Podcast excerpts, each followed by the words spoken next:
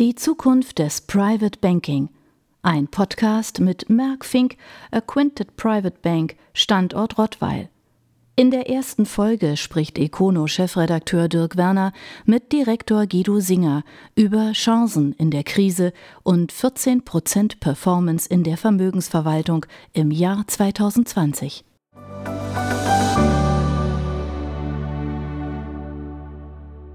Herzlich willkommen, Herr Singer, zu unserem ersten gemeinsamen Podcast. Lassen Sie uns doch bitte auf einer persönlichen Ebene in unser Gespräch einsteigen. Wie haben Sie das Jahr 2020 erlebt? Ja, auch von mir ein Hallo an Sie und an die Hörer. Ja, 2020 war natürlich auch für mich ein ganz besonderes Jahr. Äh, wenn man mal so ein gutes Jahr zurückschaut, kann man sich die, die Zeit vor Corona ja schon fast nicht mehr richtig vorstellen. Für mich persönlich äh, hat es eigentlich damit begonnen, dass wir direkt äh, kurz vor Corona unseren jüngsten Sohn Tim für äh, eine Reise, für eine Auszeit zwischen Abitur und Studium nach Südafrika verabschiedet haben. Und dann ging es gerade mal acht Tage und wir haben uns recht verzweifelt auf die Suche nach einem Rückflug gemacht. In der Zeit kam auch unser Sohn Nico dann äh, von der Hochschule nach Hause. Seither ist, ist Home Learning ja auch bei Studenten zum Alltag geworden. Ja, und dann äh, habe ich noch ein Hobby als, als sportlicher Leiter der, der Junggallier. Das ist die, die, dritte, äh, die Drittligamannschaft des Handballvereins Balingen-Waldstätten. Und hier kam es ganz plötzlich dann zur Einstellung des Spielbetriebs und, und keiner wusste, wie es weitergeht äh, und was, was ab jetzt passiert. Und beruflich? Wie haben Sie das Jahr beruflich in Ihrem Standort in Rottweil erlebt? Ja, also wenn wir auch gerade mal so diese, mit dieser Corona-Zeit beginnen, äh, dann war sie sehr aufregend. Ähm, und äh, glücklicherweise hat am Ende alles wirklich sehr gut funktioniert. Wir haben in dieser Zeit, das heißt im März und jetzt auch wieder seit November, äh, die Teams bei uns im Haus aufgeteilt.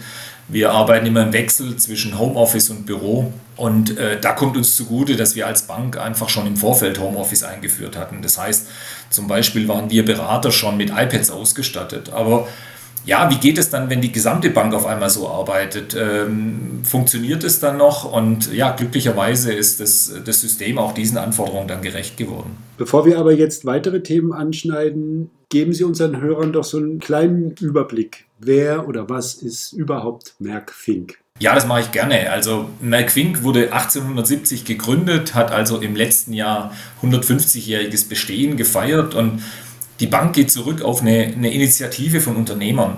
Man wollte im, im Zuge der damalig beginnenden Industrialisierung ja, neue Unternehmen, neue Technologien finanzieren. Und äh, das hat, wenn man so zurückschaut, sehr, sehr gut funktioniert. Äh, so war Merck zum Beispiel beteiligt an der Elektrifizierung von München, damals äh, durch die ISA-Amperwerke, auch äh, an, den, an der Vorgängergesellschaft der Lufthansa und zu dieser Zeit kam ja das Versicherungswesen neu auf und äh, hier war Merck Fink stark engagiert, ähm, einmal bei der München Rück, aber vor allem bei der Allianz. Ja, der junge Bankier Wilhelm von Fink, dem die Unternehmer damals dann die Leitung anvertraut haben, der hat es so erfolgreich gemacht, dass er innerhalb von weniger Jahren alle Anteile seiner Bank dann aufkaufen konnte und so kam sie in Familienbesitz. Und das blieb sie dann auch äh, bis 1990. In der Zwischenzeit, ja, das äh, vielleicht noch erwähnenswert, wurde die Familie sogar geadelt äh, um ihre Verdienste um die Wirtschaft.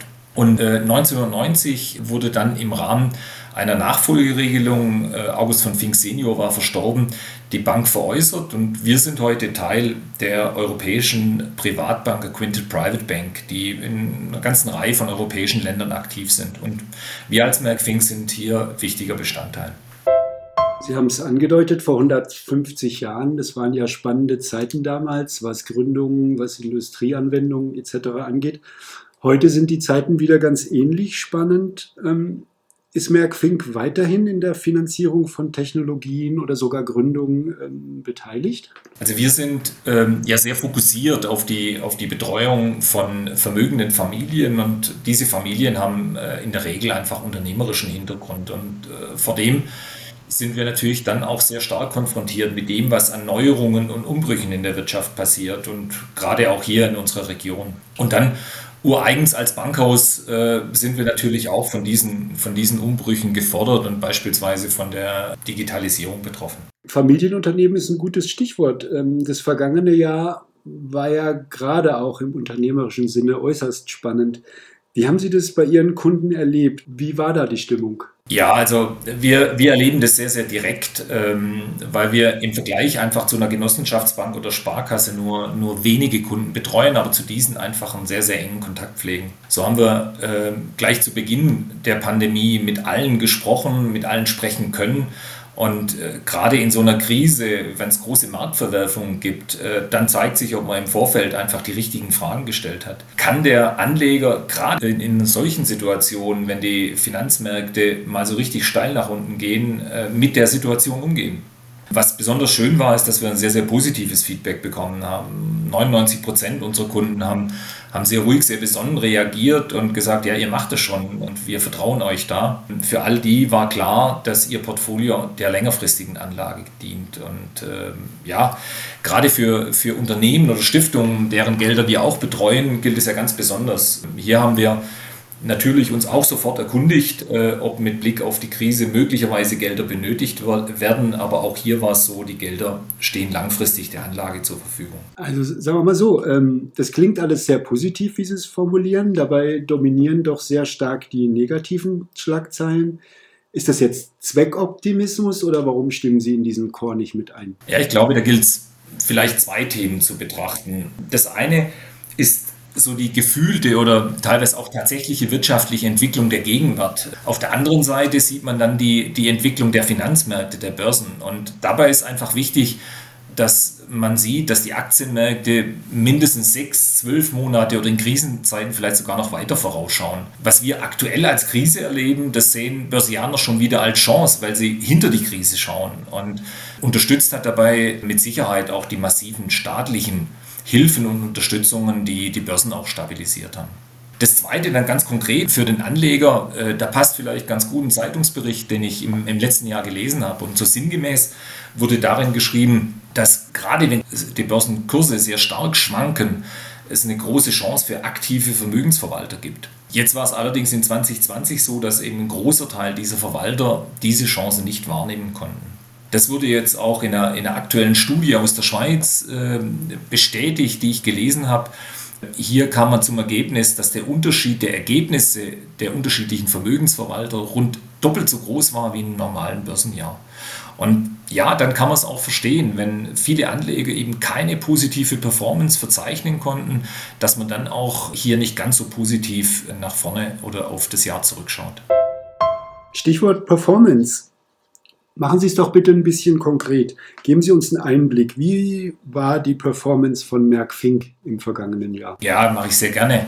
Also zur Einordnung vielleicht einfach ein paar Zahlen, wie sie dann in 2020 zum 31.12. zu Buche standen. Also der deutsche Aktienindex der DAX, der hat am Ende des Jahres den Crash wieder aufgeholt gehabt und stand bei rund 3% im Plus. Wenn man sich den breiter aufgestellten europäischen Index Stock 600 anschaut, der lag zum Jahresende immer noch rund 4% im Minus. Und jetzt Blick auf Amerika, äh, der SP 500, ja als, als großer, breiter US-Marktindex, der lag aus Sicht eines Euro-Anlegers gerade mal auch mit 6% im Plus. Es war insgesamt ein sehr, sehr anspruchsvolles Jahr. Steil nach unten, dann eine Erholung, die viele so nicht vorhergesehen haben. Und gerade auch in diesem anspruchsvollen Jahr haben wir eine deutlich bessere Wertentwicklung im Vergleich zu diesen genannten Indizes erzielt und lagen damit auch im Marktvergleich sehr, sehr gut. Als Beispiel vielleicht die, die aktienorientierten Strategien unserer, unserer klassischen Vermögensverwaltung oder auch unserer Vermögensverwaltung Nachhaltigkeit, die lagen beide deutlich zweistellig im Plus. Beide Strategien, die sehr einzelwertorientiert sind, sind ab äh, rund einer Million Euro investierbar. Details, die bespreche ich immer sehr, sehr gerne einfach in einem persönlichen Gespräch, äh, weil es mir ein großes Anliegen ist, dass für jeden Kunden einfach auch die passende Strategie gewählt wird. Trotzdem, äh, deutlich zweistellig im Plus, wie Sie sagen. Chapeau in Zeiten von niedrigen Zinsen, Verwahrentgelten und ähnlichem klingt es eigentlich fast schon zu schön. Verraten Sie es. Was ist der Trick dahinter? Ja, wenn es da so einen einfachen Trick gäbe, es ist tatsächlich keiner, sondern es ist einfach eine Kombination aus einer langfristigen Strategie und aus vernünftigen Analysen. Also wir, wir geben zum Beispiel unseren Kunden immer einen Jahresausblick äh, zum, zum Jahreswechsel. Und Anfang 2020, da haben wir prognostiziert, dass äh, der Wirtschaftszyklus, der, der jetzt über viele Jahre positiv war, deutlich an Fahrt verlieren wird. Äh, wir gingen davon aus, dass im Jahresverlauf 2020 zwar noch ein leicht positives Wachstum geben wird und geben könnte, aber dass dieser sehr, sehr stark positive Zyklus sich einfach dem Ende zuneigt. Und das war eine äh, Einschätzung einfach weit vor Corona. Da hat niemand an Corona gedacht. Vor dem Hintergrund haben wir damals zyklische Werte in den Portfolien schon reduziert und als unsere Favoritenbranchen Technologie und Pharma in den Vordergrund gestellt. Ähm, Pharma als, als klassisch defensive Branche und Technologie vor dem Hintergrund, dass in Zeiten fortschreitender Digitalisierung es weiter zu Branchenverschiebungen weg von analog hin zu digital kommt.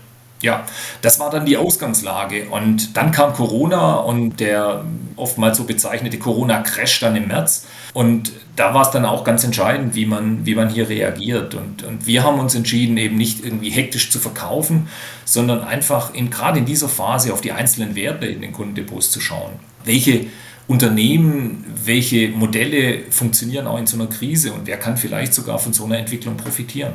Hinzu kommt, dass in so einer Crash-Situation an der Börse, da gibt es ein ganz besonderes Phänomen. Am Anfang wird erstmal alles verkauft. Das heißt, man kann Branchen wechseln, bevor dann der Markt nach diesem ersten Schock wieder anfängt zu differenzieren. Und genau das haben wir gemacht und konnten gerade diese vorher beschriebene Ausrichtung schon zum Jahreswechsel da war weiter schärfen. Also wir haben nochmal Pharmawerte hinzukauft, haben Basiskonsumgüter und auch Gold mit in den, in den Depots gestärkt und äh, so waren wir einfach schon auf, auf äh, ja, haben die, die Depot schon positioniert in einer Phase, in der viele Analysten gehofft haben, ja, jetzt kommt der sogenannte Double Dip und wir können nochmal tiefer kaufen. Und so haben wir dann von Ende März am voll von dieser positiven Entwicklung profitieren können. Ist es falsch, wenn ich sage, Merck Fink hatte das Glück der Tüchtigen auf, auf ihrer Seite? Ja, das Glück des Tüchtigen nimmt man ja gerne, aber ich würde es in dem Fall nicht so sehen. Ich glaube, die Basis war ja unsere Überlegung, wie, wie ist die wirtschaftliche Situation und wie geht es wirtschaftlich weiter. Und wir hatten eben in 19 schon gesehen, dass dieser langjährig positive Zyklus so langsam zu Ende geht. Und von dem her ist es nicht Glück, wenn wir einfach eine saubere Ausgangslage vor Corona hatten. Und in der Krise, da war es für uns wichtig, strategisch zu agieren. Wir sind der Meinung, man spricht immer über Market Timing, ja, ähm, hoch, hoch verkaufen und tief wieder einsteigen. Das würden alle gerne, aber die Praxis zeigt, es gelingt, wenn überhaupt, meist nur zufällig.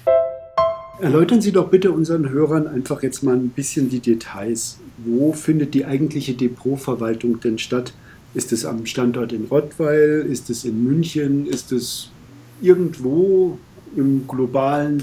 Wo ist das alles angesiedelt? Ja, also wir haben äh, hier einen, einen, mehrstufigen Prozess im Haus. Äh, wir sind eine europäische Bank das heißt, wir, wir können Expertenwissen aus ganz Europa mit einbeziehen. Jemand, der in, in London, Zürich oder Brüssel sitzt, der schaut einfach zwangsläufig ein wenig anders auf die Welt wie, wie die Kollegen aus Deutschland. Und mit diesem gesamten Expertenwissen bilden wir als Quintet eine Grundmeinung. Und äh, auf Basis dieser Grundmeinung äh, haben wir dann ein Team in unserem Stammhaus in München, das äh, das genau für einen deutschen Anleger dann übersetzt. Und wir in Rottweil haben äh, noch einen eigenen Portfolio-Manager, gerade wenn es um besondere Anforderungen oder besondere Größenordnungen von Geldanlagen geht. Weil wir es von Börsen gerade hatten. Nehmen Sie bitte die Glaskugel in die Hand.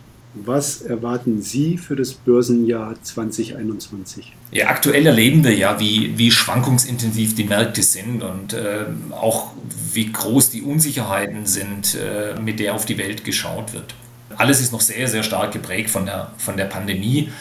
Und vor der Frage, wie, wie geht es mit den Impfungen, wie geht es mit den Virusmutationen denn weiter? Ja, wie kann am Ende eine neue Normalität aussehen? Ähm, wir schauen grundsätzlich recht positiv aufs Jahr und die Entwicklung.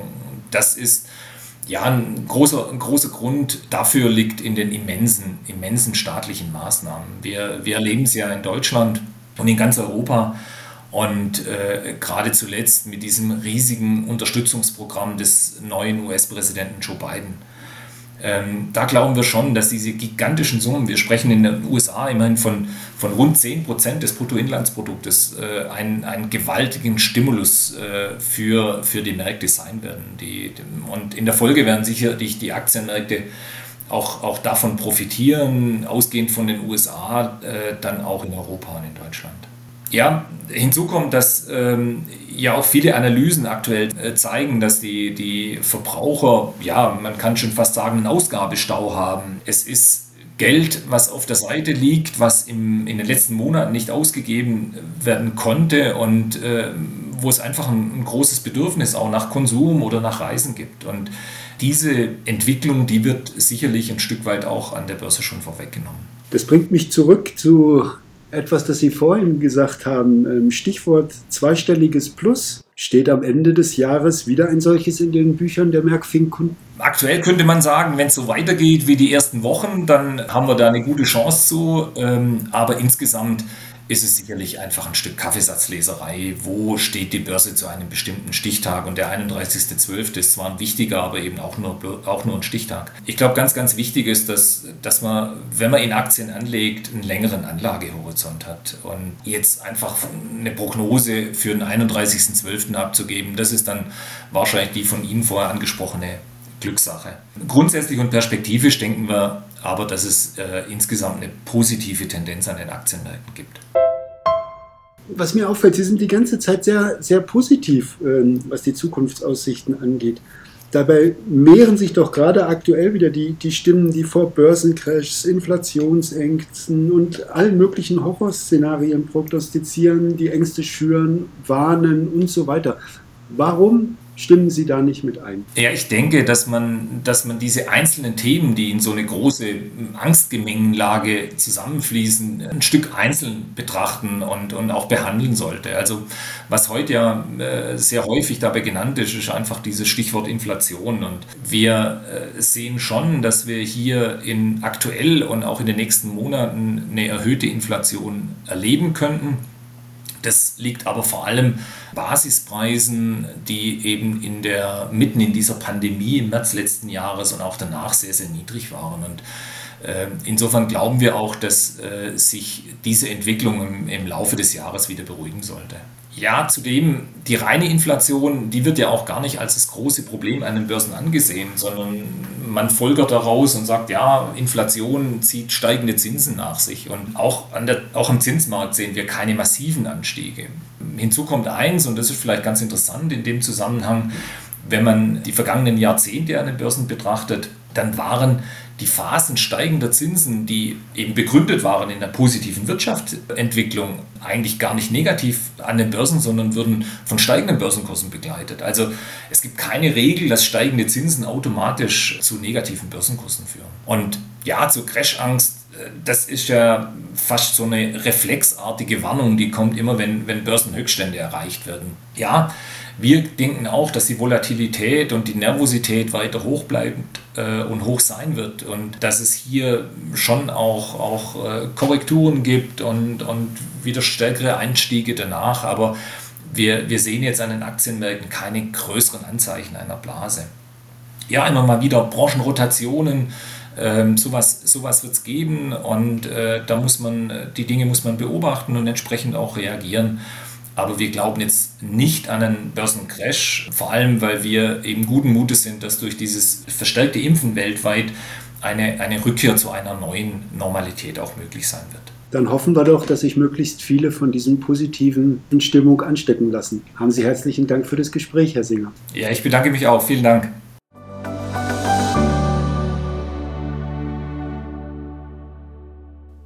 Das war der Podcast Die Zukunft des Private Bankings mit Merck Fink Acquainted Private Bank.